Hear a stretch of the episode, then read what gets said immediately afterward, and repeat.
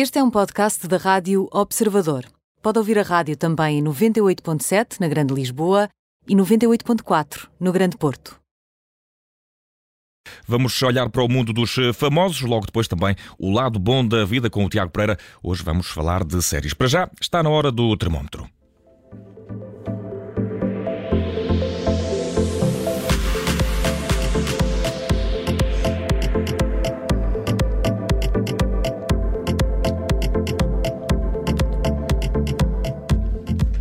E é sempre assim de segunda a sexta, depois da síntese de notícias das quatro e meia. Medimos temperaturas ao mundo dos eh, famosos, hoje com a jornalista Carolina Carvalho, a jornalista do Observador. E Carolina, com esta música eu já estou a ficar aqui algo eufórico. Bem-vinda. Epá, eu também gosto muito da escolha musical. E vamos começar no quente, como só esta música poderia uh, colmatar essa ideia. Uh, vamos falar de Kate Middleton. E de desporto, daí a escolha musical. É que foi anunciado hoje que a Duquesa de Cambridge é agora patrona, ou se preferirem, madrinha da Rugby Football Union e da Rugby Football League, ou seja, basicamente do rugby inglês no seu geral. uh, na conta de Instagram do Palácio de Kensington foi publicado hoje um vídeo onde se vê Kate e vários desportistas de rugby a passarem uma bola entre si e onde ela diz que está muito entusiasmada com esta nova função. E porquê agora? Isto é uma resolução de ano novo? Ia fazer desporto. ela já é uma desportista, mas isto acontece agora porque esta era uma patronagem que pertencia ao príncipe Harry, mas como todos sabemos, há um ano atrás ele deixou todos os seus papéis na Casa Real e a duquesa assume o cargo, tornando-se assim o primeiro membro da família real a assumir uma das patronagens dos Sussex. Ah, quase dois anos depois de terem deixado a família real, a família ainda se está a reorganizar. É, parece que sim, Bruno. Mas a propósito do timing, deixa-me acrescentar ainda que a Duquesa assume a pasta mesmo a tempo de apoiar a seleção inglesa no torneio das Seis Nações que arranca ah, já vai, este fim de semana. Vai dar sorte, vai ah, dar sorte. Eles, eles se calhar estão a contar com isso. E já agora eh, é preciso alertar para um possível conflito que venha a existir já neste torneio. É que enquanto Kate é madrinha da seleção inglesa, o marido marido, o príncipe William, é padrinho da seleção do país de Gales, uma das seis seleções no torneio também. Ui, ui, ui, ui. Parece que a família real gosta de apoiar o desporto. A Kate também costuma ir a Wimbledon e a família esteve a ver a seleção inglesa no Europeu de Futebol no ano passado. Verdade. Ficaram, ela... ficaram famosas essas imagens, aliás. Com o pequeno príncipe George e tudo. Uh, ela é uma praticante de esportes e uma defensora da sua importância para o bem-estar das pessoas. E segundo a irmã da duquesa, Pipa, o rugby é um desporto que eles costumavam ver em família na casa dos Middleton. Mas é não circular umas imagens dela num estádio com uma bola de, de rugby e já tem a ver com isto? É verdade, Gita, é que a duquesa gosta de se envolver nas suas causas. Então foi esta manhã ao estádio de Twickenham, vestida com um fato de treino e munida de umas chuteiras com pitons e juntou-se a membros das seleções feminina e masculina para uma sessão de treinos em que ela até foi pegada ao colo para apanhar uma bola. É, só se espera é assim, que não, não faça uma placagem.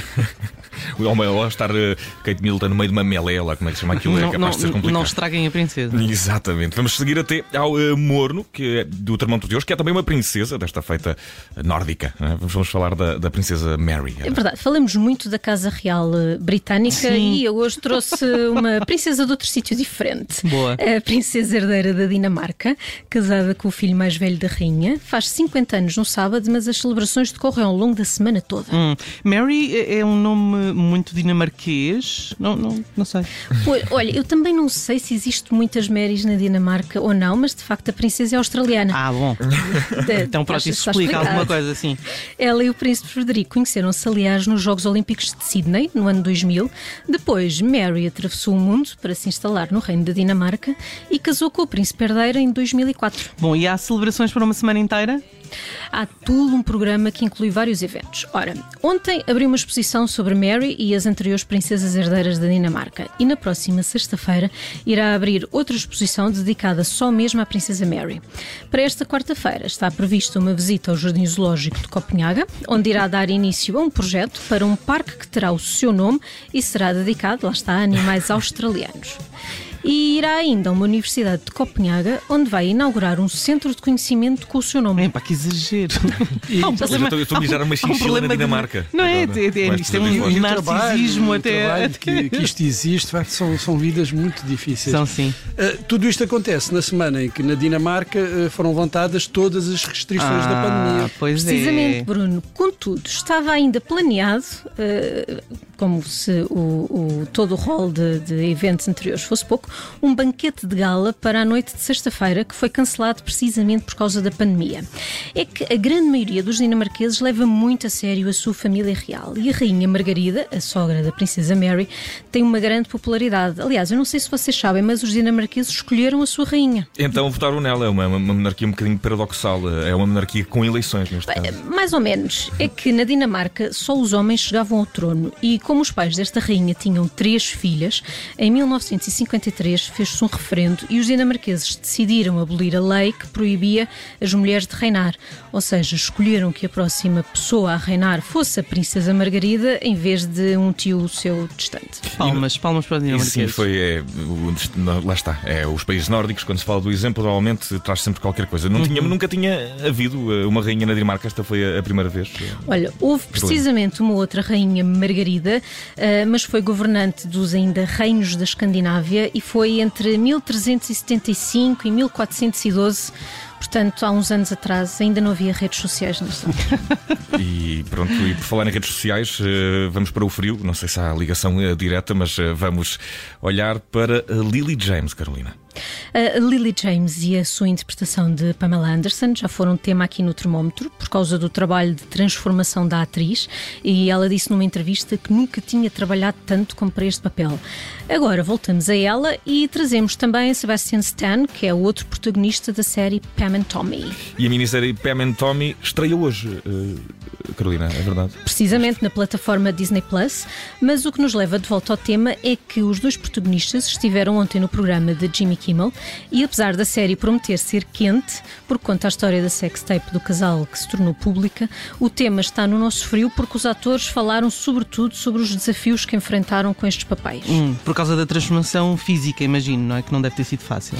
Esse foi um dos desafios, certamente, mas eles decidiram impor ainda mais desafios a si próprios. Uh, Sebastian Stan confessa que ambos estavam cheios de medo de interpretar estas personagens porque eles, na verdade, são pessoas reais. Não é? E contemporâneas, todos sabemos uh, quem, quem são e alguns de nós até se lembram deste episódio em particular.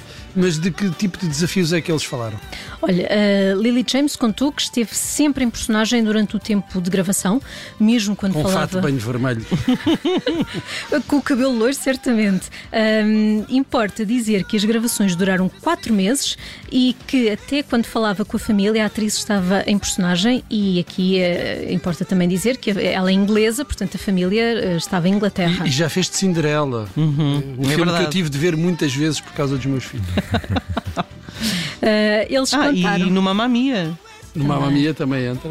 No segundo, sim, sim, sim. sim, sim. Uh, eles contaram ainda que viram muitas entrevistas para captar as vozes e que ambos gritavam para almofadas para aperfeiçoar o tom de voz rouco das personagens. O Sebastian Stan acrescenta ainda que uh, fez muito karaoke de temas da banda de Tommy Lee. Pronto. Uh, para mim, o mais curioso de tudo é que eles nunca se viram sem estarem nas suas respectivas personagens. Ou seja, a Lily e o Sebastian só se conheceram quando as gravações acabaram. E a surpresa foi agradável? Não sabemos, não é? Fica por aqui o termómetro das celebridades desta quarta-feira. Frio para Lily James, o eh, quente vai para a Princesa Mary da Dinamarca e o quente para Kate Middleton. Carolina Carvalho, muito obrigado. Até à próxima. Obrigada.